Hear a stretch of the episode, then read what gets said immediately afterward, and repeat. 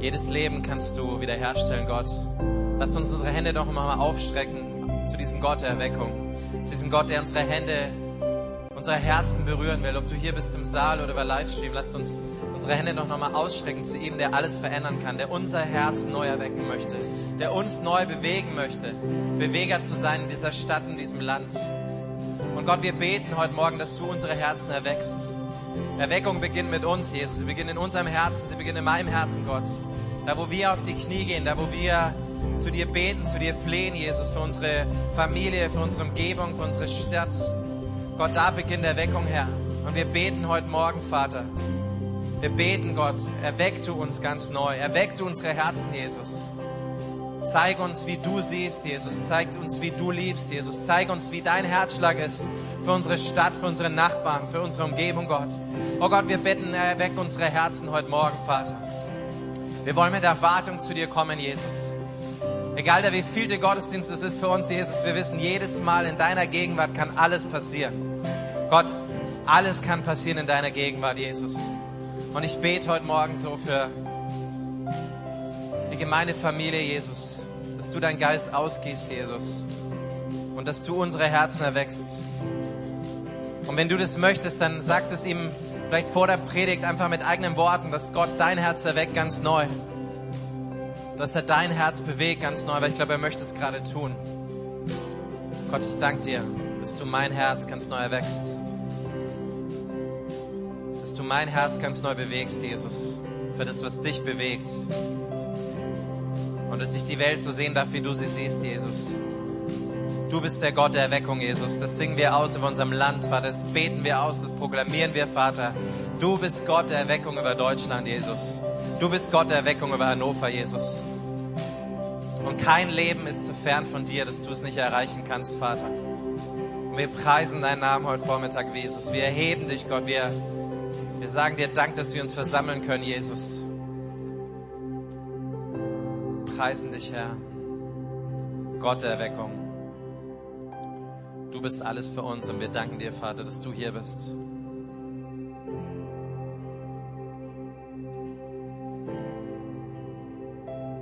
Wir öffnen unsere Herzen, Jesus, heute in diesem ersten Gottesdienst. In deinem mächtigen Namen.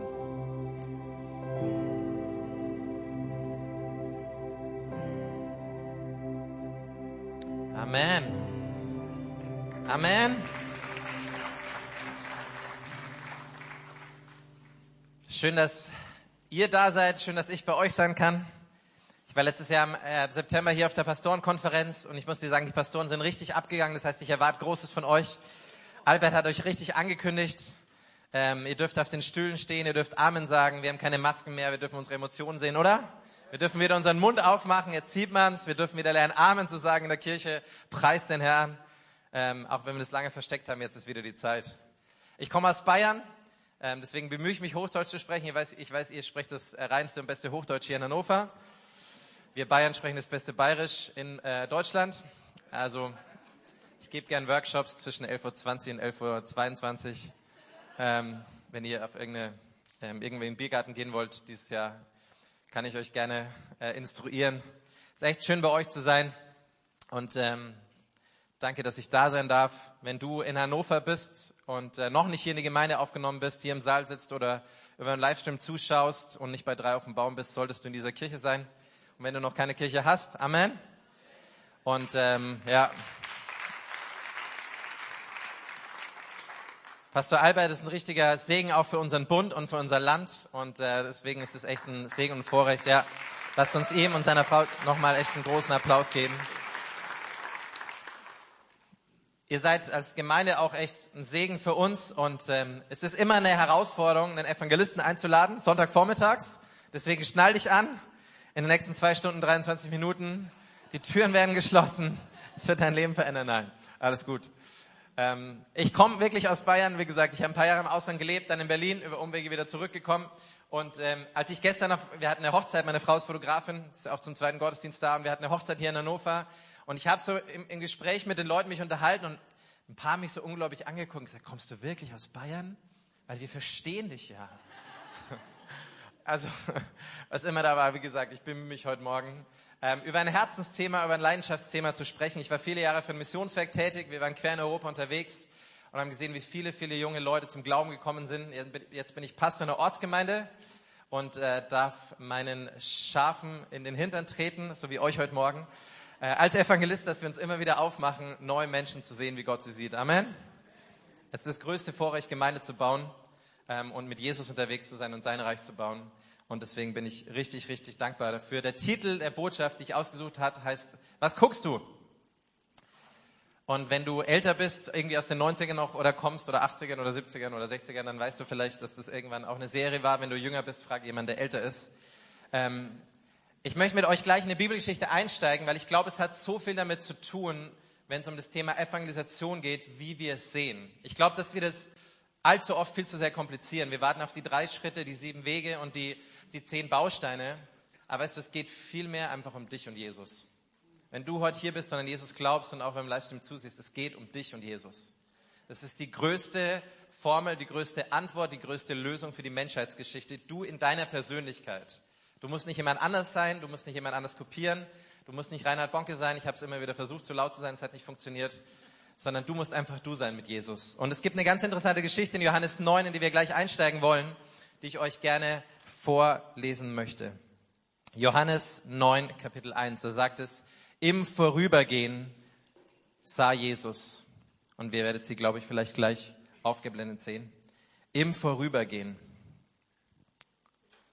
Sonst lese ich euch vor. Das ist eine ganz interessante Geschichte. Ich habe das Wort auf Griechisch äh, dreimal hin und her studiert und es sagt wirklich im Vorübergehen. Und es ist interessant, weil ich glaube, dass wir alle Situationen in unserem Alltag haben, wo wir im Vorübergehen sind. Amen. Johannes 9, Vers 1, da sagt es, im Vorübergehen sah Jesus einen Menschen, der blind war von Geburt an. Wir alle sind im Vorübergehen. Wir alle sind unterwegs, auf dem Weg zur Tankstelle, auf dem Weg zur Arbeit. Wir sind alle unterwegs. Jesus war im Vorübergehen von der Erweckungskonferenz zur Messias 2.0 Konferenz. Er war unterwegs. Und es ist interessant, weil wir sind alle im Vorübergehen. Täglich sehen wir Menschen, denen wir ausgesetzt sind. Wir sehen Leute am Bahnhof, auf der Straße, in der Arbeit. Wir sind alle von uns im Vorübergehen, oder? Wir sehen Menschen. Und Jesus sieht einen Mann, Johannes 9, Vers 1, der blind war von Geburt an. Es ist ein ziemlich langer Zustand. Das ist, glaube ich, so interessant, weil wir sehen alle Menschen, die blind sind und vergessen dabei, dass wir sehen können. Wir haben irgendwann als Christen so eine Theologie entwickelt, dass wir häufig, häufig die Schuld geben, dass wir denken, die sind ja einfach blind und vergessen dabei, dass wir sehen können. Weißt, es geht gar nicht darum, dass diese Welt nicht sehen kann geistlich, sondern es geht darum, dass wir, die wir sehen können, Menschen das Licht der Welt bringen. Und Jesus ist häufig an Menschen vorbeigegangen. Er hat sie ganz anders gesehen. Und ich glaube, wenn wir lernen, Menschen so zu sehen, wie Jesus es sieht, dann kann das was mit unserem Land und mit unserer Umgebung machen. Amen. Und das Interessante ist hier in Vers 2, seine Jünger, die nicht in der Elim waren, die haben keine gute Theologie gehabt, die waren, sonst hätten sie diese Frage nicht gestellt. Die Jünger in Vers 2 stellen eine richtig, richtig dumme Frage. Und du stellst dir vor, die Jünger waren so eineinhalb Jahre mit Jesus unterwegs. Sie begegnen jemanden, sie sehen seine Heilung, sie sehen seine Zeichen, sie sehen seine Wunder. Und wir würden uns denken, dass sie jetzt so eine richtig schlaue Antwort geben, oder? Sie würden sagen, komm, lass uns was tun und begegne ihm und heile ihn. Und Vers 2 sagt, seine Jünger fragten ihn und sprachen, Rabbi, wer hat gesündigt, sodass dieser blind geboren ist, er oder seine Eltern? Ganz ehrlich, ich weiß nicht, was Jesus in diesem Moment gedacht hat, aber er hat sich gedacht, Jungs, also wir haben gerade erlebt, wie Leute äh, von den Toten erweckt worden sind, sie geheilt worden sind. Und ihr stellt mir so eine Frage. Ich würde es nicht äh, theologisch erklären können, aber wenn ich denken würde, hatten die, die vielleicht so ein paar deutsche Ansichten dabei. Sie fragen einfach Jesus, wer ist schuld? Und Jesus sagt, hey, es geht ja gar nicht darum, wer schuld ist, weil er hat die Schuld getragen. Sie sehen die Sünde und er sieht die Lösung. Wir fragen nach dem Ursprung des Problems und Jesus bietet die Lösung. Das Erste, was die Jünger sehen und sagen, hey, wer ist schuld? Und Jesus hat sich gedacht, ah ja, ja, okay, ich muss noch meine Runde mit durchgehen, ich muss es noch, euch noch mal beibringen. Egal wie die Schuld war, Jesus hat die Schuld jedes Menschen in diesem Land, in dieser Stadt getragen. Und jedem Mensch, den du begegnest, ich, ich, weißt du, und ich verstehe es, ich, ich, ich sehe das so oft so einfach, wenn ich Menschen begegne und mir denke, hey, aber das ist ja seine Schuld, dass er abgeschlittert ist im Leben ohne Gott und weg ist von Gott und da in Abhängigkeiten und, und so weiter. Und so leicht entwickeln wir so eine Sicht in uns, oder? Wenn wir ganz ehrlich sind. Aber Jesus sagt, hey, darum geht's gar nicht, weil es geht darum, dass ich die Schuld getragen habe. Wir fragen uns häufig, wer die Schuld hat und Jesus hat die Schuld getragen. Und in Vers 3 sagte Jesus dann darauf, Jesus antwortete, weder dieser hat gesündigt noch seine Eltern, sondern an ihm sollten die Werke Gottes offenbar werden. Sag mal, weder noch. Sehr überzeugend. Jesus sagt, hey, es, es geht gar nicht darum, wer schuld ist. Es geht gar nicht darum, ob wir irgendwie forschen, ob die Eltern und die Ahnen und wer, was die Schuld ist, weil es gibt jemanden, der die Schuld getragen hat. Es geht gar nicht darum, nachzuforschen, woher ein Fluch kam, weil es gab jemanden, der diesen Fluch am Kreuz gebrochen hat. Jesus sagt, es geht gar nicht darum, woher die Schuld kam, sondern jemand hat die Schuld getragen. Jesus lenkt seine Jünger weg von dem, die Frage, wer überhaupt schuld ist, zu dem, wer die Antwort hat. Und ich sage das so oft, vier Christen, fünf Meinungen. Wir haben eine Meinung zu jedem Thema, oder? Wir haben das in den letzten zwei Jahren gesehen. Wir haben eine Meinung zu allem. Und ich sage oft Leuten, hey, ich will nicht deine Meinung hören, ich will deine Barmherzigkeit sehen. Wir haben irgendwie gelernt, dass eine Meinung zu sagen irgendwas Geistliches bringt. Aber was wirklich Geistliches bringt, ist ein Schritt im Glauben zu gehen. Amen. Ich bin so oft im Vorübergehen. Und ich merke in meinem Alltag, dass das genau den Unterschied macht. Wir haben so eine Vorstellung, wie Gott vielleicht Erweckung bringen kann und dass die rosa-rote Wolke, die mal in Afrika war, jetzt in Asien ist und dann irgendwann nach Deutschland kommt und hineinkommt und plötzlich ist Hannover und sie gießt sich aus. Aber ich glaube, Erweckung fängt ganz banal an. Im Vorübergehen. Ich bin heute Morgen, habe im Hotel gefrühstückt und da ist eine Frau von mir gegangen auf so einem, so einem Rollator und ich habe gedacht, ah, ich kann doch jetzt nicht für jemanden beten. Ich muss doch dann zum Gottesdienst und sonst schimpft mich Albert, wenn ich zu spät bin und all diese schnieken Leute hier und, und ich weiß nicht, ob du das kennst, wenn dein Herz anfängt, im Alltag zu pochen, wenn du an Leuten vorbeigehst und du spürst vielleicht, dass Gott was tun möchte. Und ich bin aufgestanden und ich bin zum Aufzug gegangen, ich bin nicht hingegangen. Und später, als ich Sachen noch ins Auto gebracht habe, bin ich nach draußen gegangen und bin einem Mann begegnet, dieser Frau, der mit ihr am Tisch saß und sagst, okay, jetzt, jetzt gehe ich hin und sag so, hey. Und der sah irgendwie echt traurig aus. Der hat ein Taschentuch in der Hand gehabt und ich sagte, ist alles gut? Da sagt sie, ja, meine Frau ist krank und sage, hey, ist ein guter Zufall, ich bin Pfarrer auf dem Weg zum Gottesdienst, kann ich für euch beten. Die Frau kommt raus, wir beten zusammen. Ist kein Blitz vom Himmel gefallen. Das Lobpreisteam der Elim war noch nicht da. Das wäre viel besser gewesen, weil bei diesen Sängern, bei diesem Lobpreis, oder? Aber wie wäre es manchmal, wenn wir nicht erleben, dass Leute in unseren Gottesdienst kommen, dass wir einfach der Gottesdienst für sie sind? Amen. Und ich erzähle bewusst diese Geschichte, weil ich kann dich verstehen. Ich bin manchmal ein richtiger Schisser. Ich bin manchmal richtig jemand, der sich nicht traut, aus dem, auf dem Boot aufs Wasser zu gehen und wenn jemand an mir vorbeigeht, im Vorübergehen. Wir alle haben diese Monte, oder? Aber manchmal, wenn ich mich dann traue, erlebe ich, dass Gott Dinge tut und vorbereitet hat. Im Vorübergehen möchte Gott Dinge tun in unserem Alltag. Von der Zeit waren meine Frau und ich essen und oft, wenn wir essen sind, fragen wir so im Restaurant, Gott, hast du irgendwas? Möchtest du jemandem was sagen? Weißt du warum? Weil ich glaube, dass wir den Heiligen Geist in uns haben. Dass da, wo wir sind, Gott ist, oder? Und wir haben einmal im Monat Lobpreisgottesdienst als Gemeinde, wir waren schon ein bisschen spät und wir dachten uns, nee, wir müssen schnell zum Gottesdienst. Und ich mache das nicht immer, also ich komme einmal pünktlich, kein Ding, aber das ist nicht die Geschichte, die sich wiederholt. Und die, die, ähm, die, die, die Tochter des Chefs erzählt uns so, die uns bedient hat, und fragen sie, hey, geht's dir gut? Und sagt so, nee, sie hat eine tödliche Fischallergie. Sag ich, ja, ist ja toll, dass du hier im Restaurant arbeitest. Ein richtig safer Job. Ähm, und sie sagt, hey, ihr Vater hat Krebs und wir beten einfach für sie, für die Familie. Sie holt den Papa dazu, ist volles Restaurant. Wir sagen, eigentlich müssten wir ja zum Gottesdienst gehen. Aber wir können beten zusammen. Sie hat Tränen in den Augen, sie ist so dankbar. Und ich frage sie, ist direkt um die Ecke von unserer Gemeinde. 100, 200, 200 Meter. Und ich denke mir, die kennen uns bestimmt. Sag ich, ja, ich bin der Pastor der Gemeinde. Welche Gemeinde?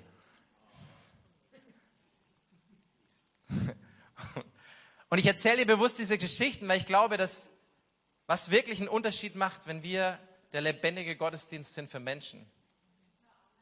Und ich kann dir sagen, wir haben uns nicht vorbereitet, wir haben nicht eine halbe Stunde lang gebetet, wir waren einfach nur beim Essen. Wir hatten einfach nur einen schönen Abend. Aber Gott ist da, wo du bist. Und im Vorübergehen können wir Menschen begegnen. Und wir beten mit ihr und wir haben eine Begegnung, Gott hat diese Begegnung vorbereitet. Ich frage mich im Alltag, wie oft habe ich Begegnungen verpasst, die Gott vorbereitet hat für mein Leben. Jesus war im Vorübergehen und er hat Menschen anders gesehen. Er sah Zachäus am Baum, da sagt es, Zachäus konnte Jesus nicht sehen, deswegen ist er auf den Baum gestiegen, oder? Aber Jesus hat ihn gesehen. Er sah die blutflüssige Frau, die auch nicht zu Jesus kommen konnte. Jesus hat sie gesehen. Er sah die Volksmengen, die ermattet waren und Jesus hat sie gesehen voll Erbarmen. Jesus sieht Menschen anders. Und er liebt es, Menschen durch deine Augen zu sehen, durch deine Hände zu handeln. Er liebt es, durch deine Augen zu sehen, mit seinen Augen der Barmherzigkeit und der Liebe. Und ich ertappe mich so oft, dass ich im Vorübergehen bin und dass Gott Menschen anders sehen möchte. Dann sagt er in Vers 4, ich muss die Werke dessen wirken, der mich gesandt hat, solange es Tag ist. Es kommt die Nacht, da niemand wirken kann. Jesus sagt, hey, es gibt eine Zeit, wo diese Zeit vorbei ist, oder?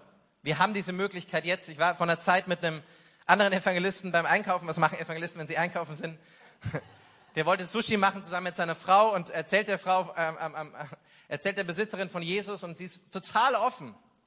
Aber er sagt so, ja, ich möchte mir das noch überlegen. Wir gehen raus und irgendwie in seinem Herzen merkt er so, nee, ich möchte, ich möchte dir das nochmal sagen, dass echt sie Jesus aufnehmen kann. Ich denke mir so, na ja, es war doch jetzt gut, oder? Also ich meine, muss das doch nicht übertreiben, sagt der eine Evangelist zum anderen Evangelisten. Und er geht wieder rein und sie entscheidet, entscheidet sich, Jesus aufzunehmen in ihr Herz. Ein paar Wochen später, Amen. Paar Wochen später, wirkliche Geschichte, erfahren wir, dass diese Frau einen tödlichen Verkehrsunfall hatte. Jesus sagt, es gibt eine Zeit, wo niemand mehr wirken kann, aber diese Zeit, wo er wirken kann, ist jetzt. Und er hatte so einen Impuls in seinem Herzen und es ist so gut, dass er dem nachgegangen ist. Jesus sagt, diese Zeit kommt, aber jetzt ist die Zeit, wo er das Licht der Welt ist. Vers 5, solange ich in der Welt bin, bin ich das Licht der Welt. Unser lebenslanger Auftrag ist zu scheinen. Wir müssen wieder lernen zu schwärmen. Wir dürfen wieder lernen zu scheinen von seiner Herrlichkeit und von seiner Güte. Amen. Von dem, was Gott tut. Und er möchte uns eine neue Sicht geben, wie er Menschen sieht. Dann bauen wir anders auf im Gottesdienst. Wir dienen Menschen anders im Welcome-Team. Wir machen anders Lobpreis. Wir begrüßen Menschen anders. Wir sind anders in unserem Alltag, weil wir eine Sicht eingenommen haben, wie Gott unsere Nachbarschaft sieht. Wir sehen Menschen anders. Amen. Vers 6 macht Jesus was, was wir alle heute Nachmittag tun sollten. Als er dies gesagt hat, Spier auf die Erde, macht er einen Brei mit dem Speichel und strich, strich den Brei auf die Augen des Blinden. Und wenn dich jemand fragt, sag nicht, ich hab's gesagt, sag Pastor Albert hat's gesagt.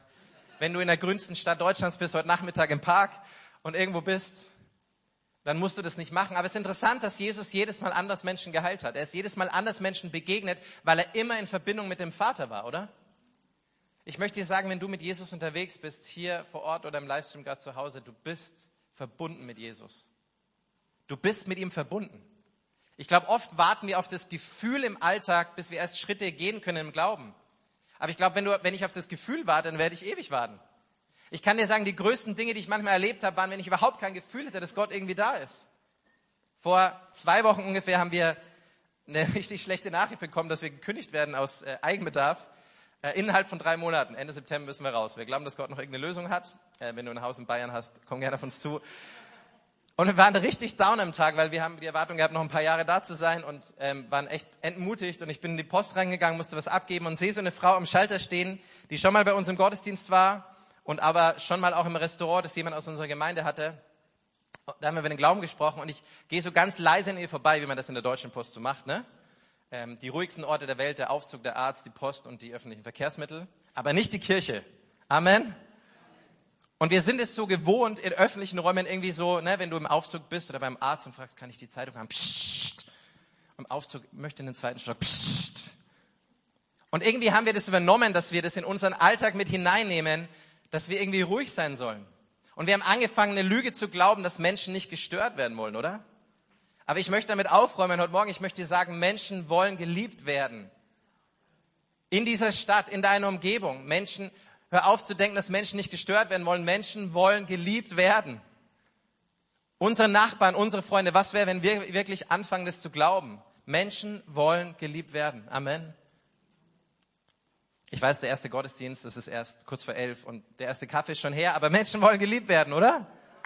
Amen.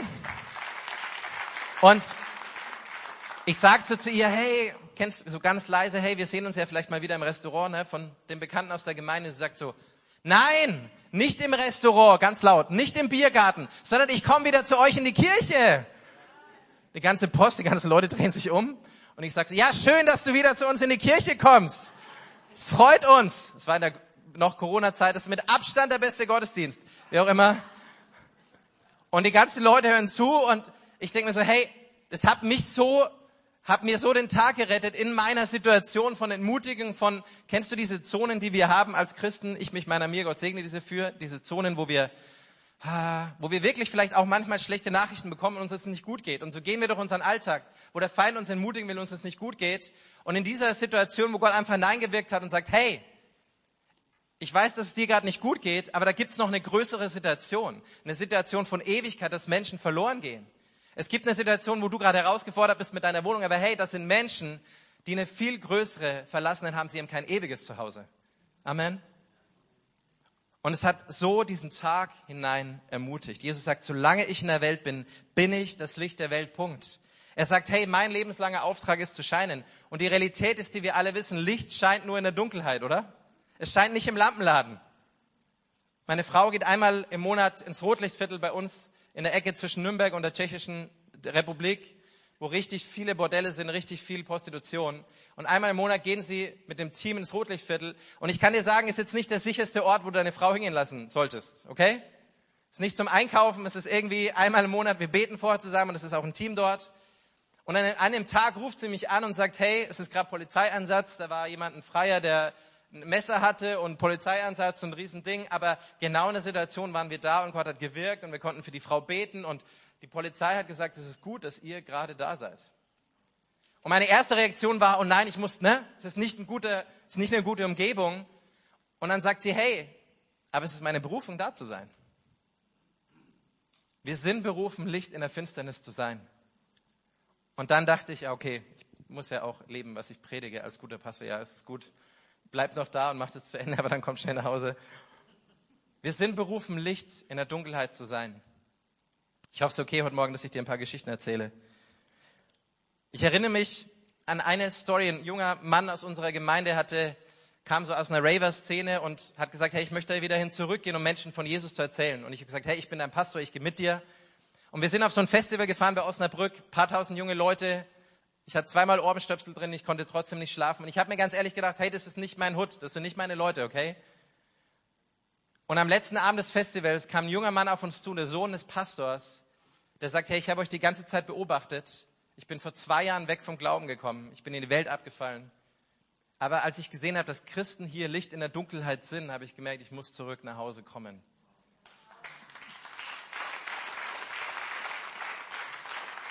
Und wir waren an einem Festivalgelände, er hat gesagt, ich muss meinen Vater anrufen. Zuerst habe ich nicht verstanden, was er will.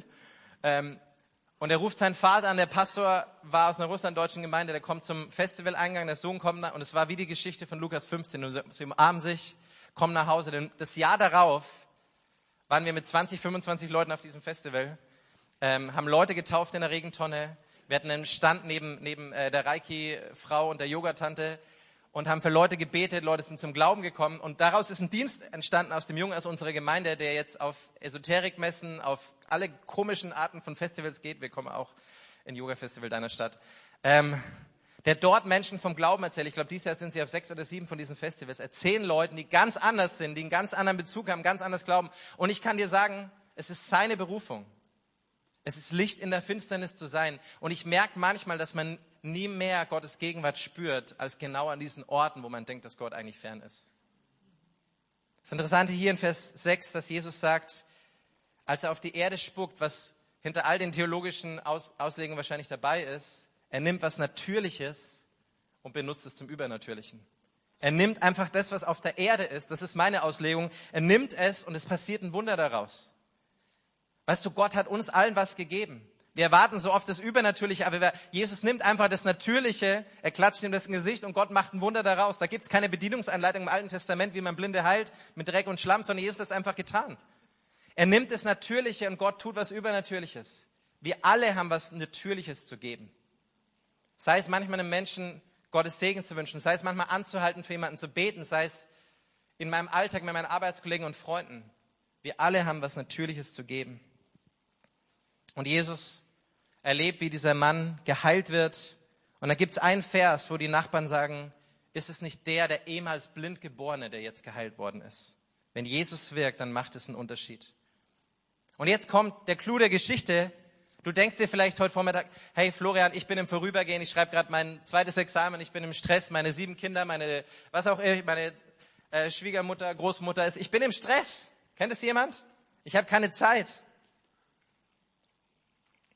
Wir haben den Vers nicht hier, aber im Vers davor in Johannes 8, 59, direkt vor der Geschichte. Okay, erinnere dich dran, was gerade passiert. Johannes 8, 59. Bevor Jesus in diese Situation geht, steht, da hoben sie Steine auf, um sie auf ihn, Jesus, zu werfen. Jesus aber verbarg sich und ging zum Tempel hinaus, mitten durch sie hindurch und entkam so. Im Vorübergehen sah er einen Mann, der blind war. Das ist der Kontext, okay? Jesus wurde, war gerade knapp davor, gesteinigt zu werden. Der hätte eigentlich auf Reha gehen sollen, der hätte eigentlich eine Auszeit nehmen sollen. Ja, das war die Situation, das war der Kontext. Jesus war in einer Situation von unglaublichem Stress und Druck und von Herausforderung. Und es sagte, als er vorüberging, sah er diesen Mann. Ich merke manchmal in meinem Alltag, dass die größte Herausforderung der Stress und die, die Hetze ist, in der wir leben. Dass ich manchmal vergesse, einfach innezuhalten und die Menschen zu sehen. Und Jesus hat es vorgemacht. In dem größten Druck und in dem größten Stress. Wir laufen an Menschen vorbei. Jesus hielt an und sah sie. Dieser Mann war blind geboren. Er konnte nicht sehen. Ich möchte heute Morgen sagen, wenn du mit Jesus unterwegs bist, du kannst sehen. Wenn wir nicht sehen, wer dann? Wenn wir nicht sehen mit Augen von Barmherzigkeit und Liebe, wer dann? Wenn wir nicht sehen über unterschiedliche Meinungen von Politik oder was auch immer, wenn wir nicht Menschen sehen, wie Gott sie sieht, wer dann? Jesus sah Menschen anders an, oder? Er sah sie anders an. Ich erinnere mich, eine Zeit lang in Berlin gewohnt und ein Freund von mir hat so eine Sozialarbeit gehabt. Jeden Mittwoch Hauskreis beim Burger King, gibt 20 Prozent am Alexanderplatz, wenn du mal vorbeikommst, Mittwochabend 19 Uhr. Und Samstag so eine Aktion, so eine Sozialarbeit unter den Jumpstylern. Das ist so ein Tanz, den ihr nachher noch vorgemacht bekommt. Albert wird das vortanzen. Und ich habe mir gedacht, das ist so eine ganz komische Gruppe. Ich meine, hey, das, ich komme aus Bayern, wir lernen Volksmusik und Schublattler, also so Freestyle, das ist überhaupt nicht mein Ding. Und wir waren jeden Samstag da und ich habe mir gedacht, hey, ich diese Leute waren so, so, so weit weg von Gott. Und eines Tages kam in eine Situation, dass einer von den jungen Leuten sich direkt am Alexanderplatz vor die S-Bahn geschmissen hat, Selbstmord begangen hat. Und diese Gruppe von 50, 60, 70 Personen saß da am Alexanderplatz, haben Kerzen angezündet, die Polizei kam, aber sie sind nicht weggegangen. Und dann sagte der eine, und die Polizei hat gesagt, hey, wen können wir anrufen? Eure Eltern sagen, nee, nee, nee, Eltern sind nicht da und wie auch immer. Sagt, ja, weil wir müssen, ihr könnt da nicht, ihr haltet die Züge auf, es geht nicht. Und sagte der eine, er ruft doch unseren Pfarrer an. Und auf einmal klingt mein Telefon und ist in die Polizei äh, Alexanderplatz Ost. Äh, ja, sind Sie der, sind Sie der Pfarrer? Ich denke mal so, ist erst irgendwie ein Scherz. Dann sagt er, nee, hey, das ist eine Gruppe und das und das ist passiert und wir fahren dahin an die Züge, wir beten mit den Jugendlichen, wir trösten sie. Wir sind einfach da für sie. Irgendwann so nach einer halben Stunde hat sich die Gruppe aufgelöst und danach haben Leute angefangen, sich für den Glauben zu öffnen. Leute haben angefangen, sich taufen zu lassen. Und ich war dieses Jahr am Pfingsten auf unserer Jugendkonferenz vom BFP und ich erkenne ein paar Jugendliche wieder, die mit einem Jugendpastor aus Berlin da waren. Und ich denke mir, genau, du bist es doch, der damals da war. Du bist zum Glauben gekommen, der ist jetzt Jugendleiter, der geht mit Jesus. Und ich denke mir, du hast keine Ahnung, was Gott mit Menschen tun kann, wenn wir sie einfach anders sehen. Wenn wir einfach, Amen. Wenn wir sie mit den Augen der Liebe und Barmherzigkeit sehen, Gott kann jedes Leben verändern. Ich erzähle noch die letzte Bibelgeschichte, bevor ich zum Abschluss komme, in der Postgeschichte, Kapitel 2. Da ist eine ähnliche Geschichte. Könnt ihr noch? Apostelgeschichte, Kapitel 3. Petrus und Johannes gingen miteinander in den Tempel hinauf, um die neunte Stunde, da man zu beten pflegte. Und es wurde ein Mann herbeigebracht, der lahm war von Mutterleib an, den man täglich an die Pforte des Tempels hinsetzte, die man die Schöne nennt, damit er ein Almosen erbitten konnte von denen, die in den Tempel hineingingen. Er saß täglich am Tempel. Und ich frage mich so oft, wie Leute täglich da sitzen und Situationen vorbereitet sind, die Gott für uns hat. Und ich möchte dich daran erinnern, dass Petrus jemand war, der Jesus verleugnet hat, oder? Dass egal, was er getan hat, er hätte das Recht gehabt, eine Situation zu sagen, hey, ich, ich mache das nicht, weil ich, ich habe versagt. Wie oft merke ich in meinem Alltag, dass ich denke, ich habe eigentlich nichts zu geben, weil ich habe Fehler gemacht, ich habe versagt. Wie oft hast du das? Wie oft nehmen wir das als Entschuldigung, dass wir einfach denken, wir haben nichts zu geben? Petrus hätte das Recht gehabt. Und dann sagt es aber dieser Mann, als er Petrus und Johannes sah, die in den Tempel hineingehen wollten, bat es ihn um Almosen. Da blickte ihn Petrus zusammen mit Johannes an und sprach, sieh uns an. Ich habe in Berlin gewohnt am Alexanderplatz, da kann man das machen. Da kann man Leute anschreien und vielleicht sagen sie uns an, ich weiß nicht, wie das hier in Hannover ist. Aber ich denke mir, Petrus, der Jesus verleugnet hat, der das Gefühl von Scham kannte, aber auch das Gefühl von Vergebung wusste. Es gibt einen Satz, der heißt, wenn viel vergeben wurde, der liebt auch viel. Weißt du, wir alle, uns allen ist Schuld und Sünde vergeben worden. Und Petrus, der, der das erlebt hat, ist jetzt in der Situation und sagt, hey, schau mich an. Und er sagt, Silber und Gold habe ich nicht, was, aber was ich aber habe, das gebe ich dir. Du hast etwas zu geben. Egal wie du dich fühlst, egal woher du kommst, egal wie oft du denkst, dass du versagt hast, du hast etwas zu geben. Und wenn du wie Petrus bist, wenn du wie ich bin, der manchmal die Situation hat im Alter, wo, ich, wo du denkst, oh, kann ich diese Situation, kann ich das jetzt tun? Ich möchte dich daran erinnern, du hast etwas zu geben. Und Petrus nimmt seine Hand und er richtet ihn auf. Weißt du, so oft im Alltag, wenn wir in Situationen sind, einfach beim Essen, fragen wir Gott, hey, Gott, gibt's irgendwas, was du hier tun möchtest? Und wir erleben keinen Rauch, keine Wolken, kein Lobpreisteam, sondern manchmal einfach nur ein Gebet, ein Wort. Aber es ist ein Fußabdruck des Himmels. Und ich kann dir sagen, die gefährlichste Frage der Welt, die jeder von uns stellen kann, die heißt, kann ich für dich beten? Amen. Die gefährlichste Frage, die jeder von uns stellen kann, die den Himmel öffnet und etwas bewirken kann, was du vielleicht noch nicht erwartet hast, die heißt, kann ich für dich beten? Du musst es nicht so machen. Bayern funktioniert es, weil wir sind da so geprägt. Aber, aber diese Frage kann alles verändern. Wie wäre es, wenn wir als Christen in unserer Stadt unterwegs sind, wenn Menschen wissen von uns, hey, das sind Leute, die, vielleicht stimme ich nicht mit ihnen überein oder die haben einen anderen Glauben, aber die beten, wenn Dinge schieflaufen. Ich habe auf der BFP-Konferenz erzählt, dass ich Fußballtrainer war und bin einmal versehentlich vom Gemeinde zum Fußballplatz gerannt, als ein Spieler sich verletzt hat. Und die erste Frage, die ich ihm gestellt habe, kann ich für dich beten? Und dann habe ich festgestellt, dass er nicht in der Gemeinde war. Vielleicht sollten wir manchmal vergessen, dass wir genau das sind, dass wir genau das, was wir in der Gemeinde tun, auch da draußen tun. Dass wir nicht uns verändern, wenn wir durch diese magischen weißen Türen gehen, sondern das, was wir zu geben haben, genau diese Welt braucht. Und ich kann dir sagen, ich verstehe dich, weil ich genau manchmal es mir genauso geht wie in dieser Situation.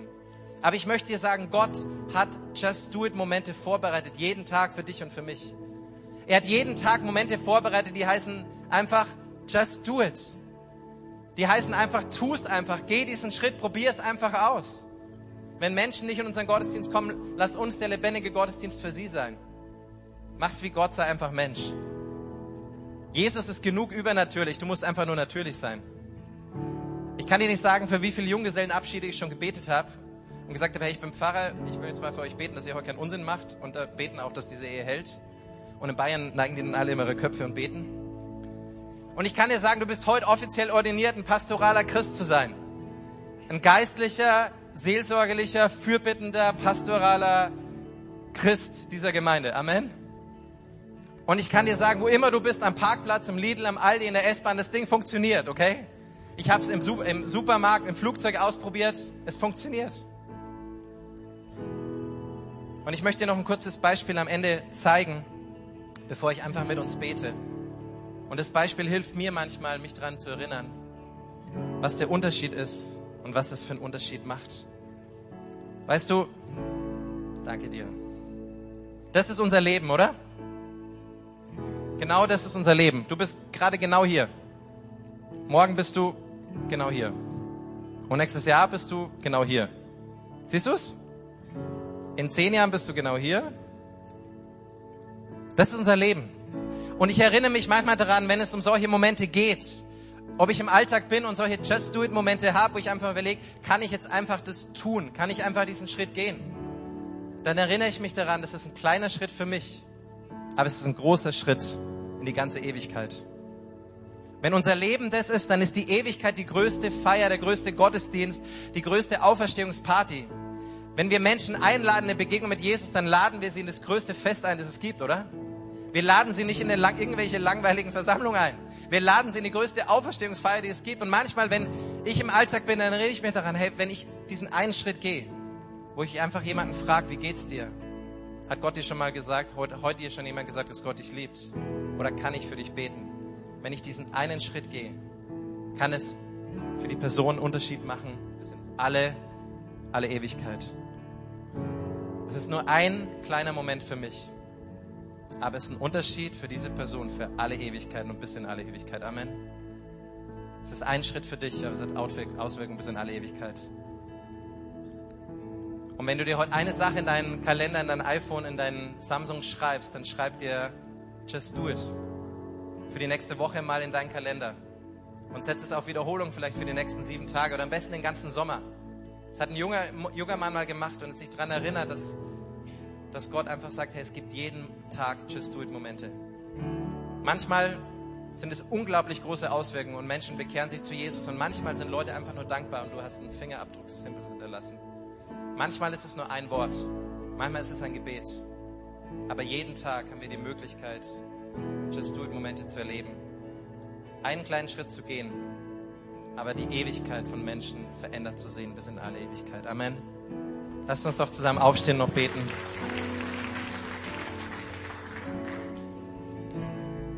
Und wenn du möchtest, da wo du bist, hier im Saal oder auch über Livestream, darfst du gerne deine Augen einfach schließen.